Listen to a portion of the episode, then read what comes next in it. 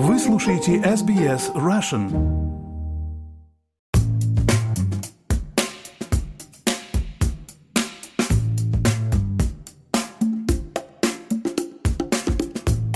Здравствуйте, друзья! Подкаст об искусстве и арте на SBS Russian. Меня зовут Ирина Бурмистрова, и в гостях у меня сегодня визуальный художник и скульптор из Мельбурна Нина Санадзе. 29 октября в Венеции в рамках Венецианской биеннале состоится акция мемориала «Возвращение имен». И, в частности, специально для этой акции Нина Санадзе создаст скульптуру, копию монумента «Словецкий камень», которая стоит на Лубянской площади в Москве рядом с которым с 2007 года традиционно проходит акция возвращения имен. И вот об этом мы с Ниной сейчас и поговорим. В этом году общество «Мемориал» вместе с коллегами-правозащитниками из Украины и Беларуси стали лауреатами Нобелевской премии мира. Нина, здравствуй. Здравствуй, Ирина. Расскажи, пожалуйста, про саму идею, как э, она возникла, почему ты решила связаться с мемориалом. Думаю, три месяца назад я стала так более активно думать про общество «Мемориал» и насколько важно то, что они делают, насколько повлияло то исторически, что общество как-то не осознало то, что случилось во время советских репрессий, какое количество людей погибло и сидело в лагерях. В общем, эта информация в общем известна, но не была э, донесена на каком-то государственном уровне, в учебниках, в музеях. И а вот то, что Холокост, который случился во время Второй мировой войны, и после того, спустя, конечно, уже 20-30 лет прошло после войны, когда по-настоящему занялись осознанием всех этих ужасов и сказали, что больше этого никогда не, не должно вернуться. Программа и в Германии везде была создана по образованию людей, детей и так далее. И вот этого не произошло, конечно, в бывших странах Советского Союза и в России, и поэтому я думаю, что начали забывать, что на самом деле произошло. И я даже говорила с людьми, которые даже здесь живут, и говорила, вы знаете, вот сколько людей погибло а, в репрессиях, а, и Ответ был такой. А, ну, все-таки было хорошо в советское время, было дешевое электричество, была работа, и стабильность и так далее. Но какой ценой все это было? В общем, очень многое забыли. И какими-то вопросами такими я а, занималась в связи, конечно, с войной и, и, и обдумывая, вот как это возможно, что люди хотят вернуть прежний строй, который э, был настолько убийственным, кровожадным и несвободным а, и нанес только зла. И вот люди это забыли, потому что все-таки не была, конечно, проведена никакая работа по информированию людей. И забыли, и, наверное, знать не хотят. Поэтому вот я хотела сделать арт-проект. Э, сперва я не знала, как осветить этот вопрос. И Конечно, сидя здесь, в Австралии, это далеко. Как ты можешь э, как бы это сообщить на такой мировой платформе, чтобы люди услышали и, и в России, и везде? А, и а, я подумала, что такая история э, случилась, конечно, с венецианским павильоном русским, который закрыли с самого начала, когда открылась э, биеннале в этом году. И это, конечно, самое важное событие и в искусстве, и по миру, очень признанная фактически как Олимпиада такая правильное принял решение, конечно, куратор э, русского павильона закрыть сразу же, потому что во время войны было невозможно сделать, конечно, участвовать в такой выставке. Я думаю, и Биеннале хотел тоже э, такую решение принять. Время проходило, и стоит закрытый павильон, а вот всякие диссиденты из Советского Союза и э, художественные работники эм, искусства все-таки хотят высказаться против войны. И э, как это сделать? Я подумала, что можно это сделать как-то в отношении с этим биеннале и связалась э, организаторами мемориала и сказала, предложила им идею, а, что сделать что-то там и провести акцию возвращения имен Венеции. И тогда же мне сразу ответил директор итальянского мемориала, потому что у мемориала есть отделы во многих-многих странах, и он сказал, вот мы как раз думали, э, где организовать в этом году в Италии э, возвращение имен 29 октября, и это отличная идея, говорит а, Андрей Галот, он директор. Стали списываться и обдумывать, и вот сейчас уже подошло время, скоро я вылетаю в Италию и начну как бы работать над этим проектом там. Я надеюсь, что а, мы сможем собраться 29-го. Перед русским павильоном мы не можем собираться. У нас нет ни разрешения, и там очень э, большая охрана. Но мы придумали, что это можно сделать за стенами биеннале. Там как бы парк и улица, река, э, вода, э, набережная и стена а русского павильона прямо с другой стороны видна. Она прям выходит э, на этот парк. И, в общем, э, мы сделаем акцию с задней стороны под стенами русского павильона. Мне кажется, это очень символично, еще потому, что акция в Москве обычно проводится на Лубянке под стенами ФСБ, и бывшего КГБ. Такой же как бы образ почти что получается, как символика как в данный момент, как России, которая себя так ведет. И вот эта история, которая мемориал хочет рассказать, э, все-таки еще скрыто от людей. Мемориал сейчас ликвидирован. Чем показывать его перед зданием или внутри здания, правильнее показать и рассказать про нее за зданием павильона, как бы сзади, потому что это все еще спрятанная, скрытая история. Тем более, что это будет доступно, любые люди, прохожие на улице, могут подойти, поучаствовать, посмотреть, почитать и так далее. Ты будешь делать копию Соловецкого камня, да? Из чего будешь делать? Расскажи, и там ли это, или ты как-то из Австралии повезешь? Да, вообще в моей практике искусства я очень часто это э, делаю. Я делаю копии каких-то вот э, архитектурных объектов или скульптурных объектов. И чтобы как бы рассмотреть их э, и подумать про них, что они означают. Вот часто это какие-то относящиеся к политическим событиям, историческим событиям. И в данный момент вот мне захотелось сделать копию вот этого соловецкого камня, который стоит в Москве. Вообще этих камней очень много в разных городах.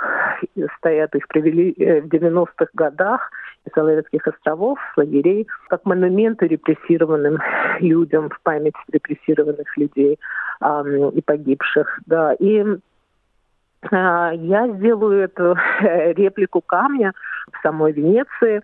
Знакомая нашла мне там такой гараж, очень-очень близко от э, биеннале, прямо вот там в гараже. Старинный магазинчик закрытый, как бы один из магазинов, который у них закрыт. Там сзади а маленькой комнаты отвели меня, и я э, изваяю его из пенопласта потому что он получается очень легкий, и можно быстро достаточно э, сделать любую форму, а сверху облицую разными материалами, чтобы было похоже точно на этот гранитный камень, большой блок, который стоит сейчас в Москве. И такая идея, что чтение имен будет за стенами или под стенами сзади вот русского павильона, но мы встречаемся, э, те, кто хочет участвовать в несении камня, э, мы встретимся около скульптуры Галибальди, который там примерно 500 метров от нашего места встречи.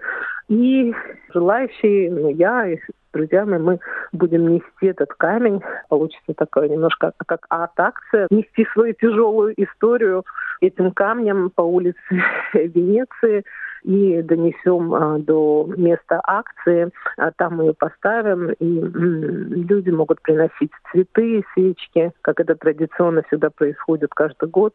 Некоторые люди подписывают над, над свеч, свечками, ставят имена погибших людей тоже. Если кто, может быть, будет в Европе или захочет прилететь, приходить, присоединяться, и э, можно запросить э, имена погибших, но также, я думаю, у нас там тоже будут списки, и поучаствовать в чтении имен. А мы будем читать на разных языках, кто на каком хочет, на, на итальянском, на английском, на русском, на украинском, на грузинском, на любом, потому что погибли люди всех национальностей. Итальянцы тоже эм, есть в списках репрессированных, эм, они их читают каждый год в Италии. Приглашаем всех, но те, конечно, кто не может приехать в Венецию, тоже мемориал просит, чтобы провели акцию хоть даже очень маленькую, может быть, один человек, два человека или группа друзей, собраться и прочитать имена, записать это можно на видео и послать э, в мемориал, и они делают прямую трансляцию весь день. А в этот день, 29 октября, они поместят ваше видео со всех точек мира. Можно это записать заранее или сделать это в день акции. Может быть, в Австралии день. тоже почитают, да? Да, я думаю, что вот я знаю людей, Петр Кузьмин, он, он по-моему, делает это каждый год и записывал, и присылал тоже. В прошлом году я видела, как он читал двое э, людей, в прошлом году читал в Мельбурне. Для тебя лично, как для художника и как для человека, почему это настолько важно, и есть ли у тебя какая-то история семейная, связанная с э, репрессиями или подобными историями? У меня есть, я думаю, очень многих семьях, потому что столько людей э, пострадало от репрессий. Наверное, у многих-многих э, людей есть и знакомые, и друзья, и в семье кто-то, кого знали. Но у меня тоже в семье моей бабушки брат, э, он был расстрелян Александр Санадзе, он был расстрелян в 1937 году, он был э, замдиректора университета Грузии, и как часто часто расстреливали э, вот, э, интеллигенцию и образованных людей, и потом его реабилитировали. Он, конечно, был абсолютно невиновен, просто сфабриковали, что он враг народа, э, как будто бы он передавал какие-то документы какому-то французскому журналисту. Приоставил он э, дочку и жену, и в этой же семье двое э, репрессированных, э, его дочки муж, ее родители тоже были. А отец расстрелян, а мать беременная попала в лагерь, и там она умерла, и вот остались там дети, трое детей, которые, двоих из которых скрыли, и чтобы они как бы вот эта участь детей э, врагов э, народа была тоже ужасная. Можно представить, сколько миллионов людей выросло без родителей. И под таким клеймом, они плохо обращались, вот ее муж, он вырос в лагере фактически да, для детей врагов народа такая история. Вот я лично знаю троих, еще одного, который сидел в нашей семье 20 а, лет в лагере, но он выжил, вышел и потом вскоре умер после лагеря. Вот четыре э, человека только в моей семье. Много об этом не говорили. Я, когда в детстве об этом мало слышала, но фактически шептались. А, хотя всегда вспоминали, какие они были хорошие люди, но пытались ничего не обсуждать а, в политическом ракурсе. Страшно было даже знать об этом, да? Могло повлечь какие-то последствия? Ну, вот детей? сейчас я уже как взрослый человек стала активно спрашивать вопросы а, вот у родителей и а, теть и так далее. И вот они уже стали рассказывать. И тоже они как бы знают, ну, а, лимитированная какая-то информация. И, между прочим, я пошла и в архивах а, мемориала можно найти вот информацию, можно э, в поиск ставить имена, и многие еще там не внесены в электронные поиски, но многие там есть тоже. Можно какую-то дополнительную информацию найти про своих родственниках. Иногда есть места захоронений, в основном их нет. Так что такая информация. Ты сказала вначале такую фразу, что во время войны невозможно участвовать вот в большой какой-то выставке типа Венецианской биеннале. Это какая-то история про отмену вообще русской культуры или именно вот сейчас, когда ведутся боевые действия, это как-то неприлично, неловко и я вот, э, я думаю, что там, во-первых, э, биеннале спонсируется каждой страны, больших стран есть как бы свои здания Венеции, которые они представляют эту выставку, и эта выставка спонсирована государством. Mm-hmm. Я думаю, вот даже на этом уровне так как это спонсировано русским государством, что это было неприемлемо иметь эту выставку, во-первых. Во-вторых, мы, мы не знаем, какое искусство они собирались представить. Потом это был как бы концептуальный шаг куратора, который отказался и, в принципе, правильно сделал, потому что закрытый павильон, он говорит намного громче, чем это, это тоже как бы искусство, да, вот закрытый павильон, который никогда не закрывался, и каждый год там, это, это очень сильно как бы жест, а, и я слышала люди, которые там были, и в Бинале и говорили, проходили мимо русского павильона, и было очень грустно и больно потому что ну, это напоминает о войне и о том, что, что потеряно, вот и это искусство потеряно, это возможность. Я не думаю, что это отменение русского искусства, а отнюдь нет, это просто обстоятельства именно в этом году. И э, такая реакция, она все-таки справедлива. Биеннале происходит очень долго, он там с апреля до конца ноября, а, то есть если вы еще приедете, например, кто-нибудь захочет приехать на акцию, вы сможете увидеть э, все выставки Биеннале все еще, они открыты вот по происшествию времени, так как этот павильон так долго открыт, вот мне, мне стало казаться, что ну вот э, молчание такое закрытие было правильное, но по происшествию времени сейчас надо что-то уже начинать говорить. Нельзя просто молчать, да. Э, сейчас э, вот мы делаем вот такую как бы горела акция фактически, хотя у нас есть разрешение от венецианского города это провести, но все равно у нас нет разрешения от Биеннале это провести, такую акцию. А, ну, мы делаем ее все равно как такой не то чтобы протест, я не хочу назвать э, возвращение как бы протестом, но это своего рода высказывание и рассказывание правды. Это единственное искусство, которое я вижу сейчас, которое можно сделать, которое более или менее уместно в такое время, тем более, что многие могут сказать, что в такое время надо делать все только для поддержки украинских э, сообществ и людей. И это я э, абсолютно с этим тоже согласна. И вспоминать людей надо только... Вот я слышала такое мнение, что хочется вспоминать только людей, которые сейчас погибают. Я с этим тоже согласна. Ну, э, почему важна миссия в то же время возвращения имен?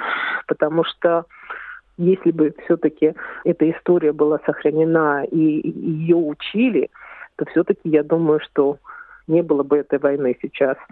Вот эта история настолько важна, потому что мемориал — это архивы миллионов и миллионов людей, которые были убиты, и, и их работа настолько важна, эти документы, которые вот сейчас ликвидировали, даже здания у них забрали, и эти архивы надо куда-то спрятать.